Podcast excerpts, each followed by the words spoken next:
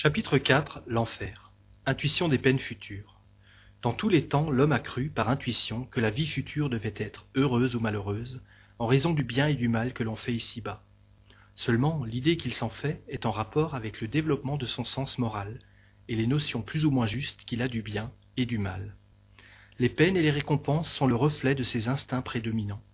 C'est ainsi que les peuples guerriers placent leur suprême félicité dans les honneurs rendus à la bravoure les peuples chasseurs dans l'abondance du gibier, les peuples sensuels dans les délices de la volupté.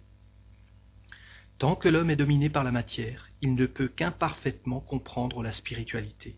C'est pourquoi il se fait des peines et des jouissances futures un tableau plus matériel que spirituel.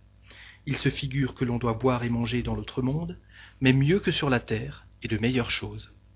Plus tard, on trouve dans les croyances touchant l'avenir un mélange de spiritualité et de matérialité. C'est ainsi qu'à côté de la béatitude contemplative, il place un enfer avec des tortures physiques. Ne pouvant concevoir que ce qu'il voit, l'homme primitif a naturellement calqué son avenir sur le présent. Pour comprendre d'autres types que ceux qu'il avait sous les yeux, il lui fallait un développement intellectuel qui ne devait s'accomplir qu'avec le temps. Aussi, le tableau qu'il se fait des châtiments de la vie future n'est-il que le reflet des maux de l'humanité, mais dans une plus large proportion?